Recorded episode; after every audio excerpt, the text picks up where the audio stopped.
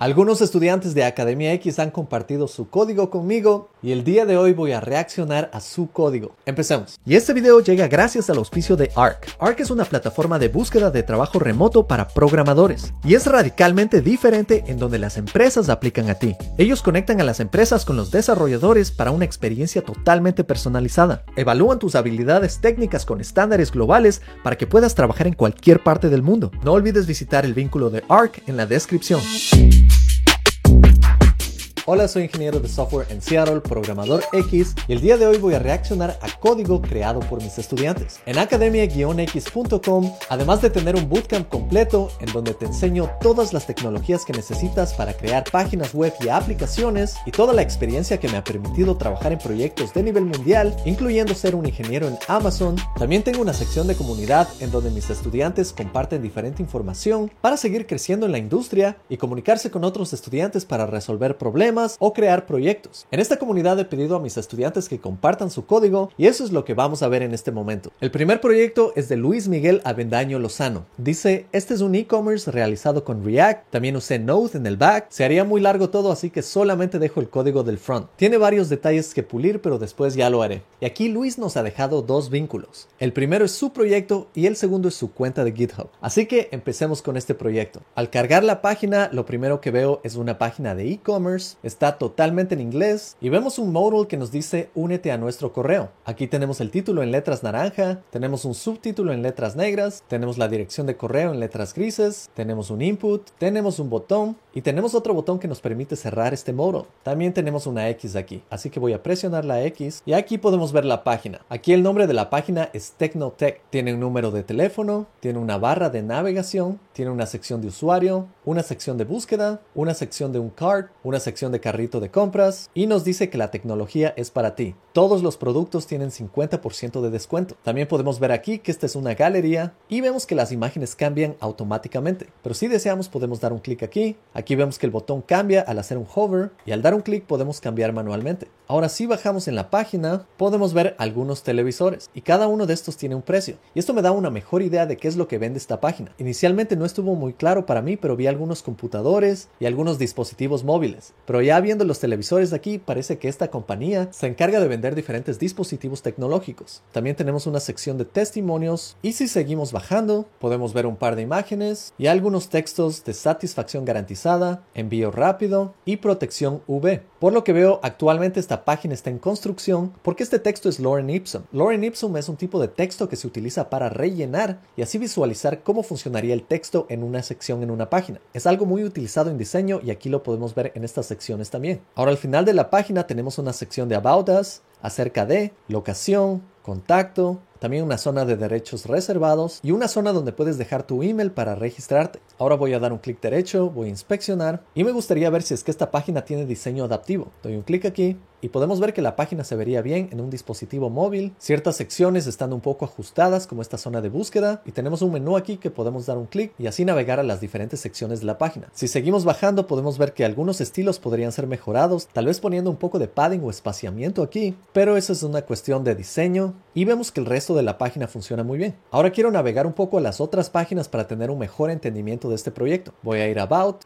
aquí tenemos algunas fotografías y estas fotografías son de los socios. Esta página se ve muy bien, podemos ir a Shop y aquí tenemos todos los productos. Esta zona se ve mucho más como una aplicación. Podemos ver aquí un filtro y con el filtro automáticamente se filtran las diferentes opciones, los diferentes productos que tenemos. También puedo cambiar el filtro, dar un clic en Smart TV y se filtran en computadoras, smartphones y puedo remover el filtro. Veamos si la zona de búsqueda también funciona. Voy a escribir Sony, presiono Enter y parece que no funciona para minúsculas. Pongamos en mayúsculas Sony, presiono Enter y ahora sí podemos ver esta sección. Tal vez adelantándome un poco al código, es una buena idea transformando todo a minúsculas y de esa manera podemos tener más opciones. Y cuando entras en el tema de filtros con palabras, esto puede volverse bastante complejo y depende del nivel de complejidad con el que quieres trabajar. Por ejemplo, aquí si pongo el título exacto parece que funciona bien, pero veamos si pongo un texto intermedio como 55. Presiono Enter y parece que 55 sí funciona bien. Entonces el filtro sí está funcionando en diferentes partes de este texto. Pero debes imaginar que en sitios de e-commerce bastante grandes como Amazon, detrás de escena no solo se realiza una comparación entre texto y texto. Muchas veces tú puedes escribir televisor y tal vez detrás de escena con inteligencia artificial se puede encontrar todos los productos relacionados con un televisor. Y adicionalmente si es que este servicio tiene información sobre el usuario, tal vez le muestre información que el usuario realmente quiere ver. Entonces pueden ser búsquedas mucho más personalizadas. Pero estamos hablando de un proyecto de billones de dólares. Eso es más difícil realizar en proyectos más pequeños. Ahora puedo ir a la sección de contacto y aquí tenemos algunas formas de contacto, incluyendo una sección de Google Maps. Parece que esta sección de Google Maps no está funcionando bien por este momento y aquí veo que dice For Development Purpose Only. Cuando utilizas una librería como Google Maps, tú tienes que crear una cuenta en Google y también tienes que realizar un pago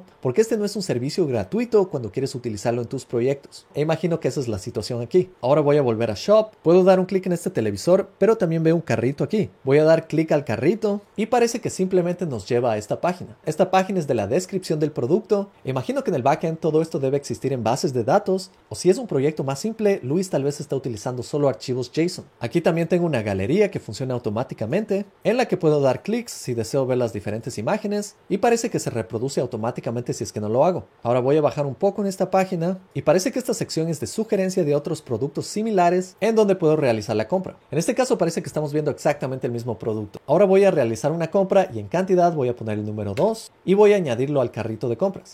Presiono Enter y parece que nada ha sucedido. Si voy a la parte superior, en este momento no tengo información sobre el carrito de compras, pero en un proyecto como este es una buena idea obtener algún tipo de retroalimentación que diga que esto sí ha ido al carrito.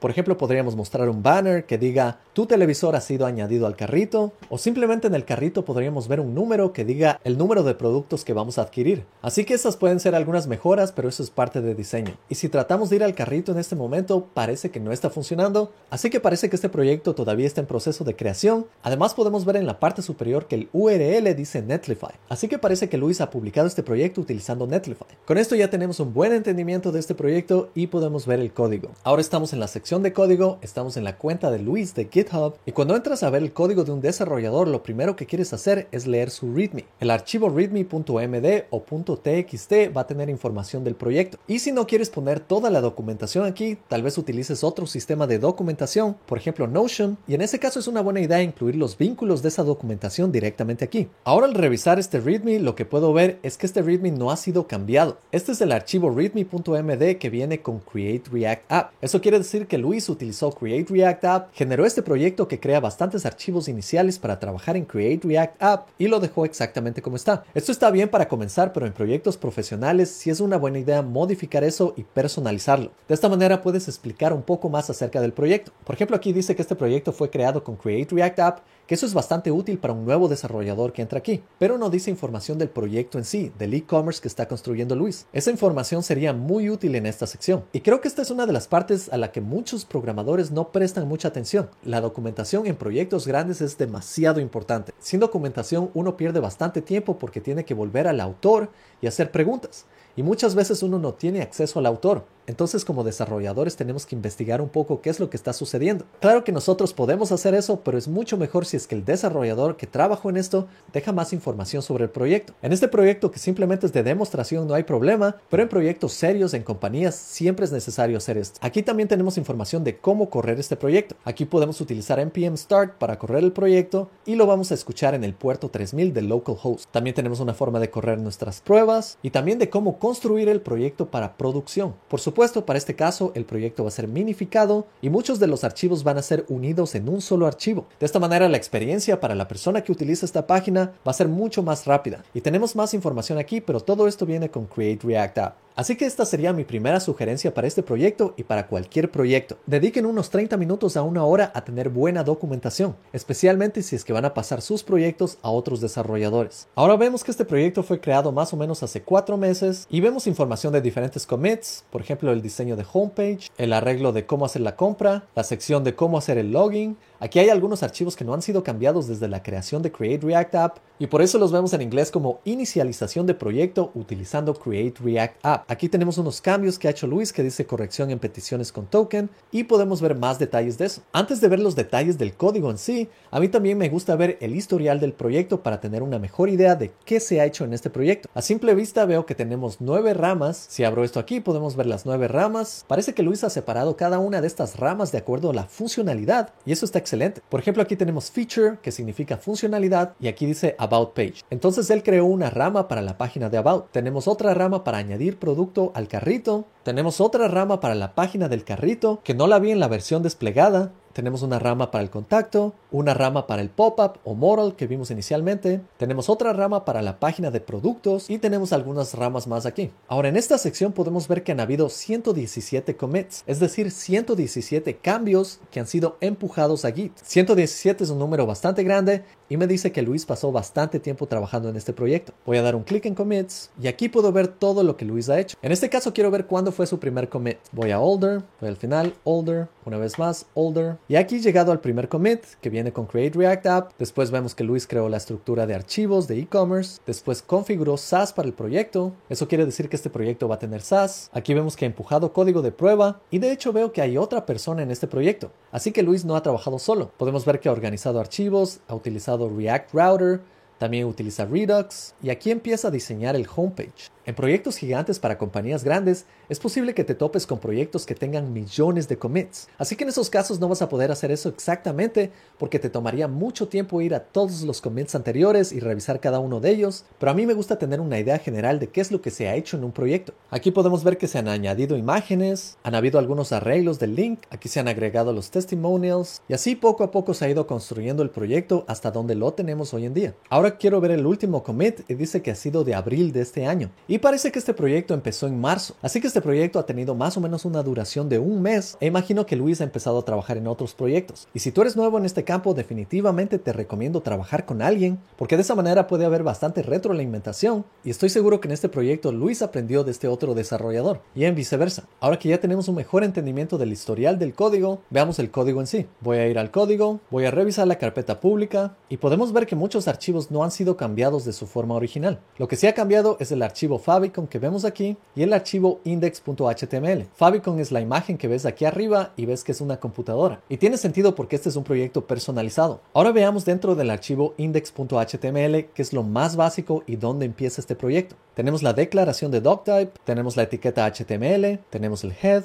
tenemos el body. Algunas cosas que veo no han sido cambiadas, que vienen con React, por eso veo esto en inglés. Pero veo que aquí se ha añadido un título que es Shopping Tech. Y también veo una librería que se llama animate.css, que es para crear diferentes animaciones y viene de este CDN. También veo la librería de Font Awesome y es para tener diferentes fuentes para el estilo de texto. Todo eso ha sido añadido al proyecto y se ve muy bien en este caso. Ahora en términos de código de HTML, podemos ver que este link está en una sola línea y es un link bastante largo. Una recomendación para mejorar el código y la legibilidad en esta sección es escribirlo exactamente como lo vemos aquí arriba. Aquí podemos ver la etiqueta y podemos ver los atributos en la siguiente línea y con un poco de indentación. Como puedes ver, eso ayuda muchísimo a la legibilidad, porque tú fácilmente solo viendo este archivo puedes leer que esta es una etiqueta meta, que tiene un atributo de nombre y tiene un atributo de contenido. Y no tienes que expandir tu navegador o tu editor de texto, todo lo puedes leer directamente ahí. Cuando los atributos son bastante cortos, está bien ponerlos en una sola línea, pero cuando tenemos atributos que son bastante largos como este de aquí, podemos ver que tenemos un atributo,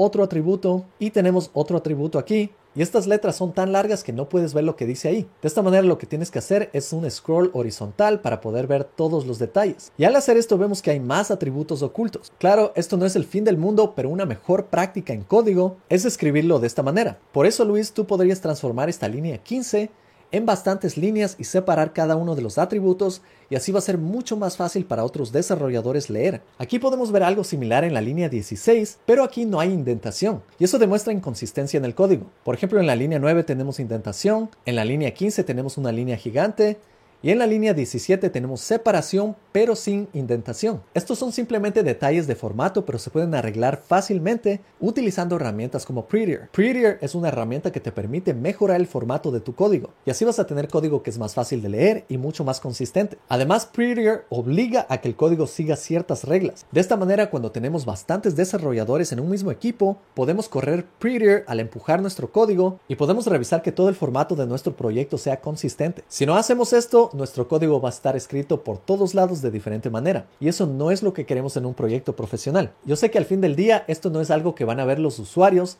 esto es algo solo para los desarrolladores, pero esto no es algo difícil y simplemente requiere instalar esta herramienta. Y de esta manera cuando empujes tu código y tengas otros desarrolladores revisando este código, ellos no te van a escribir un montón de comentarios relacionados con formato, porque eso muchas veces puede ser una pérdida de tiempo. Tú quieres que los desarrolladores se enfoquen en las partes importantes de tu proyecto y no en el formato. De esta manera si pones Prettier, eso va a garantizar que todos tengan el mismo formato y las revisiones se van a enfocar más en el contenido que en el formato. Ahora veamos otro archivo. Vamos a volver a la carpeta principal, vamos a la carpeta source y aquí podemos ver bastantes elementos. Tenemos una carpeta que dice components, componentes, tenemos helpers, tenemos hooks, tenemos imágenes, tenemos pages o páginas, tenemos redux, tenemos routes que son las rutas, tenemos shared y tenemos estilos. Aquí también podemos ver un archivo index.js y también el archivo e-commerce app.js. Antes de ingresar a las carpetas es muy importante ver a la organización de los archivos, porque una mala organización de archivos y carpetas en un proyecto puede transformar este proyecto en una pesadilla. Y la verdad es que yo he trabajado en muchísimos proyectos y dependiendo de las personas con quienes trabajo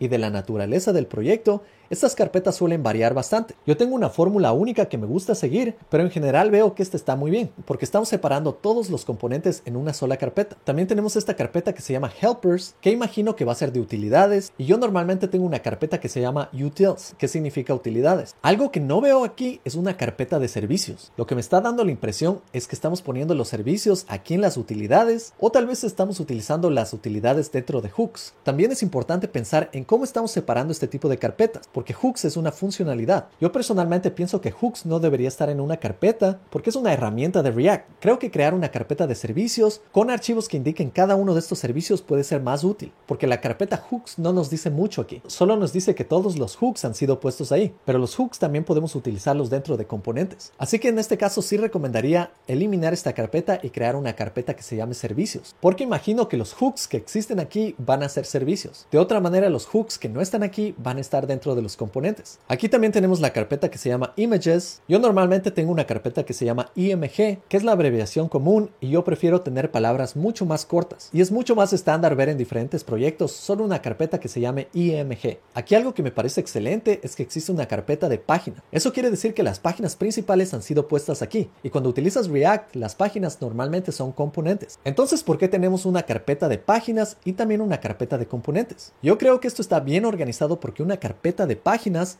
nos va a indicar exactamente dónde está un bug o un bicho cuando lo encontramos en una página. De esta manera podemos ir a los archivos y podemos ingresar directamente a estas páginas y buscar la página que tiene el problema. De esta manera no perdemos mucho tiempo buscando de componente en componente. Ahora imagino que esta carpeta de componentes tiene componentes que están sueltos y son utilizados dentro de las páginas y eso está muy bien. Así que sí me parece muy bien esta separación entre páginas y componentes. Tenemos también esta carpeta de Redux que me parece bien también que esté separada porque Redux va a contener la memoria de toda la aplicación y Redux pone toda esa memoria en un solo lugar Así que tenerlo en una carpeta separada sí es una buena idea. Así si tú estás buscando algo que está en la memoria de Redux, puedes ir simplemente a esta carpeta y ver dónde está ese código. Ahora veo otra carpeta que se llama routes o rutas y en este momento me siento un poco confundido porque tenemos una carpeta de páginas y tenemos una carpeta de rutas. Realmente no he abierto ninguna de estas carpetas todavía, pero me parece un poco redundante ver esto porque las páginas deberían reflejar las rutas. Entonces simplemente deberíamos tener una carpeta de páginas o una carpeta de rutas y el resto de componentes que se utilizan en estas páginas deberían estar en componentes. Ya vamos a ver los detalles de cada una de estas carpetas, pero aquí sí me parece algo excesivo que existan dos carpetas para esto. También tenemos una carpeta que se llama shared, que significa compartido. Y un problema que veo inmediatamente es tener esta carpeta en este nivel, porque una carpeta que se llame compartido no me dice mucho.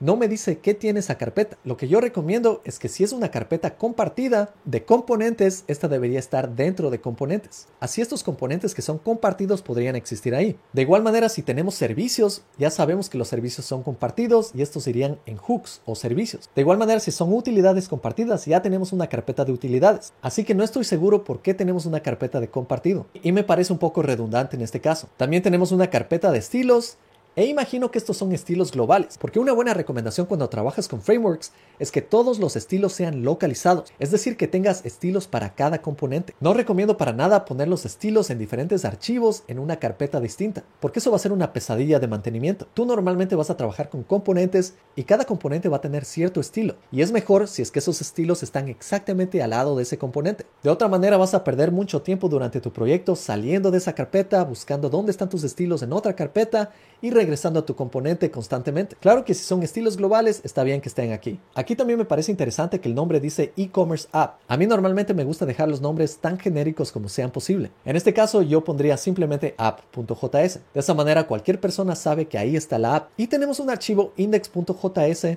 que muchas veces es el archivo de entrada a la aplicación. Ahora veamos cada una de estas carpetas para ver si están haciendo exactamente lo que dijimos. Si vamos a componentes, podemos ver que esto está separado en e-commerce y UI. Voy a ir primero a e-commerce y aquí veo una lista de todas las rutas. Esto me parece un poco confuso porque los componentes normalmente se comparten en diferentes rutas y ya teníamos una carpeta de rutas. Así que aquí podríamos organizar estos componentes de acuerdo a funcionalidades, pero no recomendaría organizar de acuerdo a páginas porque eso ya teníamos en páginas. Por ejemplo, vamos a About y aquí podemos ver bastantes componentes. Componente de descripción, un editor, partners, testions que es inglés que no reconozco, y About. Ahora la verdad esto me parece un poco excesivo de poner About en cada página. Esto es porque si ya estamos organizando los componentes aquí, en cualquier editor tú ya puedes ver dónde está esa carpeta. Tú ya puedes ver que estos componentes pertenecen a esa carpeta. Y si tú importas estos componentes también vas a ver de dónde vienen. Así que esto me parece un poco redundante e innecesario. Solo pensaría que es útil si es que tenemos muchos componentes que se llaman descripción y este es un componente único para esa página que no existe en otra página. Pero de igual manera hay que recordar que la idea de los componentes es que sean reutilizados. Porque si estamos creando un componente para cada nueva sección, entonces no estamos utilizando bien la idea de los componentes. De esta manera nuestro proyecto va a ser menos consistente,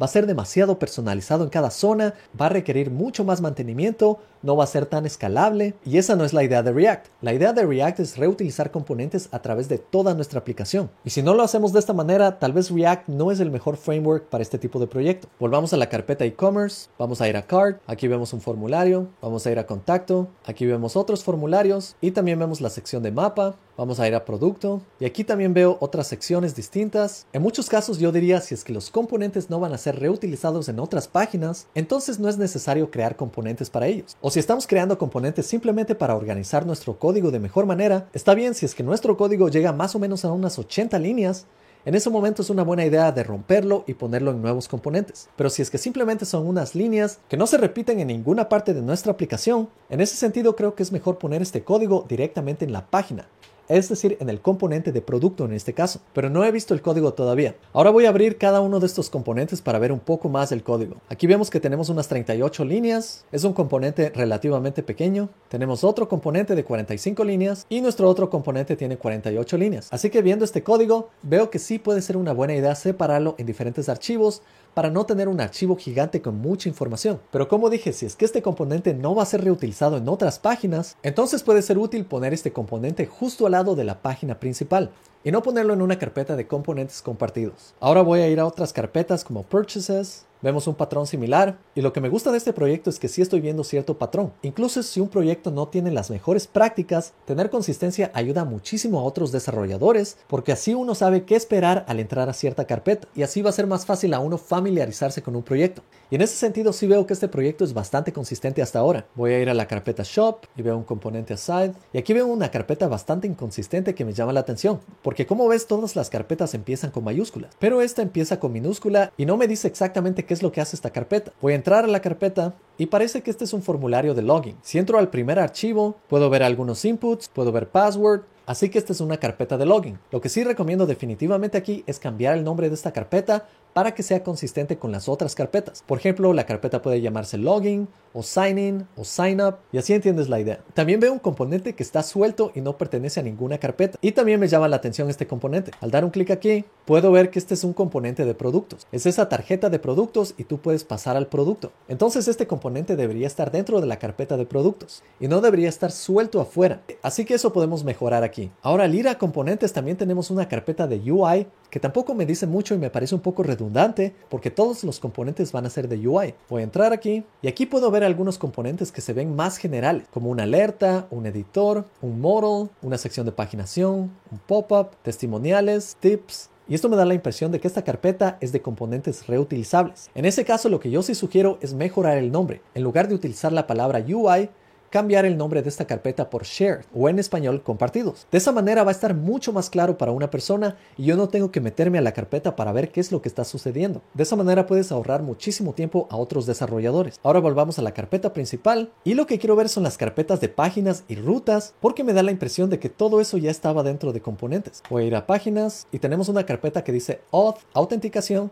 y otra carpeta que dice e-commerce. Voy a entrar aquí y vemos diferentes archivos de JavaScript que se ven bastante relacionados con cada una de las páginas. Tenemos la página de About, de Cart, Contact, Home, producto, compras, shop. Así que veamos about. Y aquí lo que estoy viendo es que este es un componente, pero está en una carpeta que se llama e-commerce y está en una carpeta que se llama página. Y al mismo tiempo estamos importando de otra carpeta que se llama componentes, que tiene e-commerce y que tiene exactamente la misma estructura. En este caso sí me parece más complejo de lo que esto necesita hacer. Como puedes ver, para trabajar con otros archivos tenemos que salir e importarlos de otra carpeta y estos no son utilizados en otros lugares más que aquí. Entonces sí recomendaría que si tenemos una carpeta que dice página, que esta carpeta se enfoque en cada una de las páginas, que tenga carpetas para cada una de las páginas y dentro de cada una de estas carpetas Podemos poner la página principal que es esta y solo utilizar componentes compartidos que vengan de la otra carpeta. Así vamos a organizar de mejor manera nuestro código. Ahora voy a volver a la carpeta e-commerce. Imagino que cada una de estas páginas sigue el mismo patrón y como dije sería una mejor idea poner una carpeta y cada una de las carpetas que representa la ruta incluiría todos los componentes relacionados solo con esa ruta. Vamos a volver a páginas y aquí tenemos una carpeta que dice auth de autenticación. Voy a ingresar aquí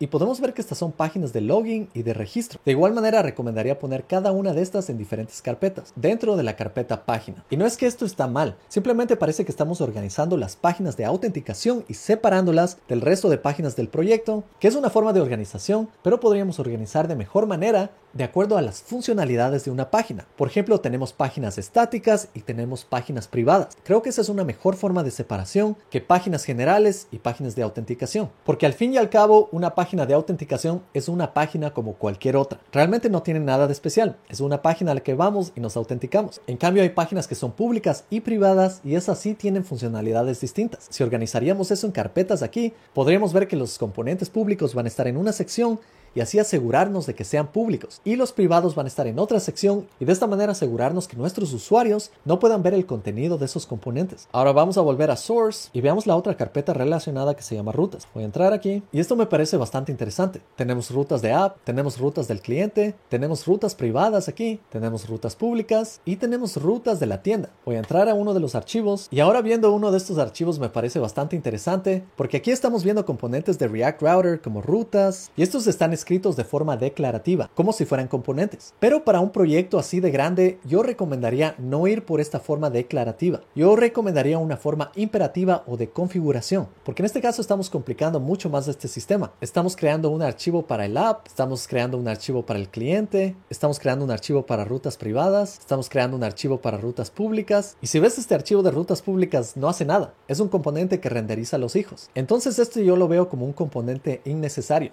es un componente que no necesita existir porque no tiene ninguna funcionalidad en específico. Y en el código es una buena idea de tratar de reducir el código al máximo. Muchas veces tratamos de escribir más código para ser consistentes o tratar de crear cierta consistencia en nuestras mentes, pero la realidad es que si tienes un componente que no hace nada, es mejor no tener ese componente porque al final esto va a ocupar espacio. Y esto tampoco le va a traer ningún beneficio a un usuario. También podemos ver store routes y aquí podemos ver todas estas rutas. En este caso lo que yo te recomendaría Luis es que tomes todas estas rutas de todos estos archivos y las pongas tan solo en un archivo de configuración. Y basado en ese archivo de configuración, construyas dinámicamente estas rutas. Eso lo puedes hacer utilizando el método map. Y de esa manera no tienes que mantener todos estos otros archivos. El código se va a volver más simple de leer va a ser menos redundante y todas las rutas van a poder existir en un solo archivo. Y si deseas puedes ir a la documentación de React Router porque ellos te enseñan cómo centralizar todas estas rutas utilizando configuración. Y tengo un ejemplo de cómo realizar esto en la clase maestra de React de la que ya eres estudiante. Ahora voy a ver otras carpetas. Veamos helpers. Aquí veo un archivo de JavaScript, voy a ingresar y parece que solo tenemos una utilidad. Para un proyecto grande como este de e-commerce esperaba ver un poco más de utilidades, lo que me da la impresión de que tal vez necesitas organizar ciertas utilidades que están en diferentes partes de la aplicación y moverlas a este lugar central. Pero esto está muy bien, tenemos una carpeta que se enfoca simplemente en utilidades. Ahora vamos a ir a la carpeta de hooks y aquí puedo ver un par de hooks personalizados. Voy a abrir cada uno de ellos y esto está bien, es un hook personalizado para contar y tenemos este otro archivo que se llama useForm. Este también veo que es un hook personalizado y se ve muy bien. Parece que es simplemente un hook para guardar información de cambios en un input y tenemos una función que nos permite resetear ese valor. Esto está excelente y ahora que veo esta carpeta hooks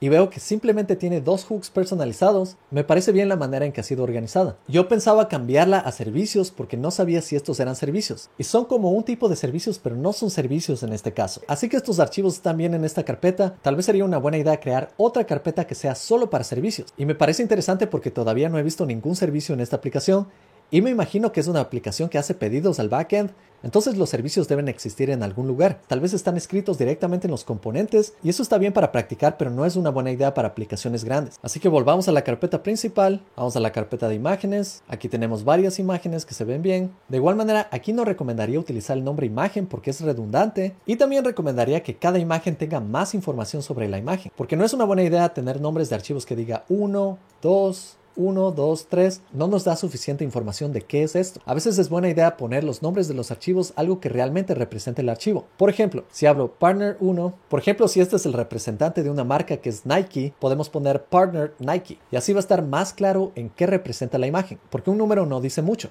Esto también es recomendado cuando se crean variables, tratar de evitar utilizar números y utilizar nombres más específicos. También veo aquí un archivo index.js y veo que aquí estamos importando todas las imágenes que imagino que después vamos a importar a la aplicación. Esto va a funcionar muy bien. Lo que sí puede ser más útil a futuro para mantenimiento es importar las imágenes individualmente. Y esto se haría solo donde se utilicen. Esto es porque si en un futuro decides romper tu aplicación en diferentes componentes que sean lazy loaded, es decir, que se carguen de forma secundaria, entonces de esta manera no vas a cargar todas tus imágenes inmediatamente. En lugar de esto vas a poder cargar imágenes solo donde las necesites. Ahora voy a ir a la carpeta Redux. Aquí esto está separado por acciones, reductores, store. Esto está excelentemente organizado porque Redux trabaja de esa manera con acciones, reductores y la memoria. Las acciones normalmente son funciones y podemos ver aquí diferentes acciones que tenemos. Algo que sí estoy notando en este archivo de acciones es que tenemos bastantes servicios. Estamos haciendo pedidos directamente desde las acciones. Y esto está bien cuando estás creando un proyecto nuevo pero para proyectos grandes sí te recomiendo crear diferentes servicios. Por ejemplo, podemos crear un servicio de pedidos públicos y un servicio de pedidos privados. De esa manera puedes reutilizar ese código y todos los pedidos que van a ser privados pueden ir tal vez con un cookie o tal vez con un header que envíe un texto JWT para tener permisos para acceder a un servicio. Y yo he visto este tipo de enfoque antes en donde pones estos servicios directamente en las acciones y muchas veces ves esto en los tutoriales de Redux. Por ejemplo aquí, esta es una acción, porque es una acción de Redux y por eso lo tenemos en la carpeta de acciones de Redux. Pero esto no es una acción, esto es un tipo de servicio de pedido, en donde estamos utilizando una acción. Pero claro, diferentes desarrolladores pueden tener diferentes opiniones sobre esto y lo importante es que en un equipo todos los desarrolladores estén de acuerdo. Solo voy a dar unas pequeñas observaciones aquí en el código en donde no he entrado todavía, pero puedes ver que esto no es consistente, estamos utilizando comillas simples y comillas dobles en diferentes lugares. Herramientas como EaseLint o Prettier pueden ayudar muchísimo con esto. De igual manera, en el código en sí sí te recomiendo separar los URLs a un archivo de configuración, porque aquí además de estar repitiendo este URL en muchos lugares que podría existir en un solo lugar, es posible que cuando lances tu aplicación la publiques en otro sitio web y tú quieres una forma rápida de poder cambiar esa URL, pero en lugar de eso te vas a topar con este código y vas a tener que realizar cambios no solo aquí, sino en otras partes de tu código. Todas las URLs deberían estar centralizadas en un archivo de configuración. De igual manera, tratando de mejorar un poco el código aquí, recuerda que cuando solo utilizamos un argumento, no necesitas utilizar paréntesis. Y también al utilizar un formateador, podrías poner los espacios adecuados porque aquí no tenemos un espacio. La indentación no la he revisado a detalle, se ve superficialmente bien, pero estas herramientas también te ayudan con indentación. Y muchas veces te ayudan cuando tienes líneas muy largas a reorganizarlas y poner estas líneas largas en diferentes líneas para que sea más fácil de leer. Recuerda que nosotros leemos de arriba hacia abajo y cuando tenemos líneas muy largas puede ser complicado y tenemos que hacer scroll. Adicionalmente noto que estos pedidos no tienen un catch. Y cuando haces pedidos es esencial tener catch porque puedes tener bastantes errores que son asíncronos. Una aplicación profesional tiene que capturar todos estos errores y reaccionar a ellos. También algo más que noto en el código aquí es que estamos haciendo un pedido después de otro pedido. Es decir, cuando un pedido ha sido exitoso, estamos haciendo el otro pedido. Pero esto no es muy óptimo porque vamos a perder bastante tiempo haciendo el primer pedido Después, cuando llega nuestro primer pedido, hacemos el siguiente pedido. Y estoy viendo aquí que el segundo pedido no tiene dependencias del primer pedido. Si es que tuviese dependencias, esto está bien, pero como no tiene dependencia, esto podríamos hacerlo de forma paralela. Para esto trata de revisar promesas y el método all. Estoy viendo el resto de acciones y se ven muy similares a la primera acción. Así que todos esos consejos también van para estos archivos. Y tenemos este archivo que se llama UI que no nos dice mucho sobre la acción, porque UI es toda nuestra aplicación. Nuestra aplicación es una interfaz de usuario. Esto podría mejorar con un nombre más específico de lo que hace. Vamos a regresar a Redux, vamos a ir a los reductores y viendo cada uno de estos, podemos ver que es un reductor clásico de Redux, tiene un estado inicial, dependiendo de diferentes casos va a actuar de diferente manera. De igual manera veo ciertos espacios que necesitan un formato consistente y esto lo puedes mejorar, pero esto realmente se ve muy bien. Voy a regresar a la carpeta Redux y tengo una carpeta de tipos que me llama la atención porque no estamos utilizando TypeScript. Voy a ingresar aquí, voy a ir a tipos y aquí podemos ver un mapa de diferentes textos. No estoy muy seguro cómo se están utilizando estos textos, pero me da la impresión que son los tipos para cada reductor. Voy a volver a los reductores y sí, parece que estamos utilizando esos tipos aquí. Eso está muy bien, no veo problemas, pero puede ser un poco confuso con tipos de TypeScript. En este caso me parece bien que los separes en un archivo diferente, pero también podrías exportarlos directamente desde este archivo, ya que este es el lugar donde se utilizan, pero no está mal. Ahora vamos a la carpeta Store y vamos a ver toda la memoria que tenemos. Aquí vemos que este es un archivo solo de inicialización y no tiene nada. Yo esperaba ver un poco más de detalles aquí, pero parece que todo viene desde los reductores. Y en este caso lo que sugeriría es simplemente mover este archivo afuera al nivel de la carpeta Redux, porque no necesitas una carpeta para ingresar a un archivo de inicialización. Simplemente son más carpetas internas que añaden complejidad. Ahora vamos a ver esta carpeta compartida y aquí vemos algunos componentes de React compartidos. Por ejemplo, aquí podemos ver este footer, que en general se ve bien, pero de igual manera recomiendo que muevas estos componentes dentro de la carpeta componentes como componentes compartidos, porque al fin del día son componentes también. Voy a ir a los estilos y aquí veo que tengo estilos base, tengo estilos de SAS, también tengo otros estilos generales. La verdad es que SAS se está utilizando cada vez menos hoy en día porque CSS está aumentando muchísimo sus funcionalidades. Yo también solía utilizar esto hace mucho tiempo,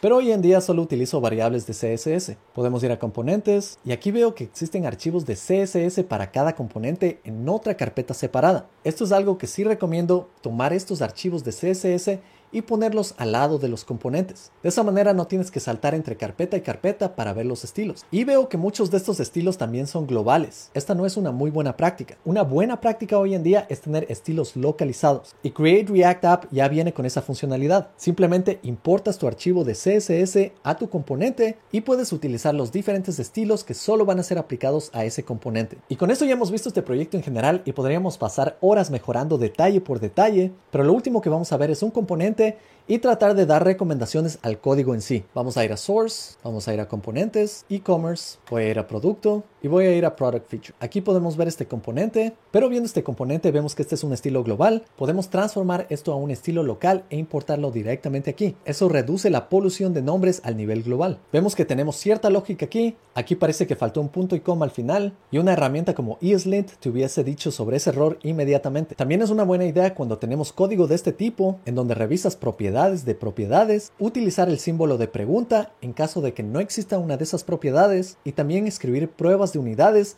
para asegurarte que tu código va a funcionar y no va a romper tu aplicación cuando una propiedad no exista. Esto también es recomendable crear estos archivos de pruebas de unidades al lado de cada archivo o tal vez en una carpeta externa que se llame pruebas. Todo esto se ve muy bien. Aquí veo también que estamos tratando de acceder a un elemento en la propiedad cero y es una buena idea pensar qué sucedería si es que no tenemos ese elemento cero. Y recomiendo que el atributo de imagen no tenga un nombre generalizado como imagen prueba.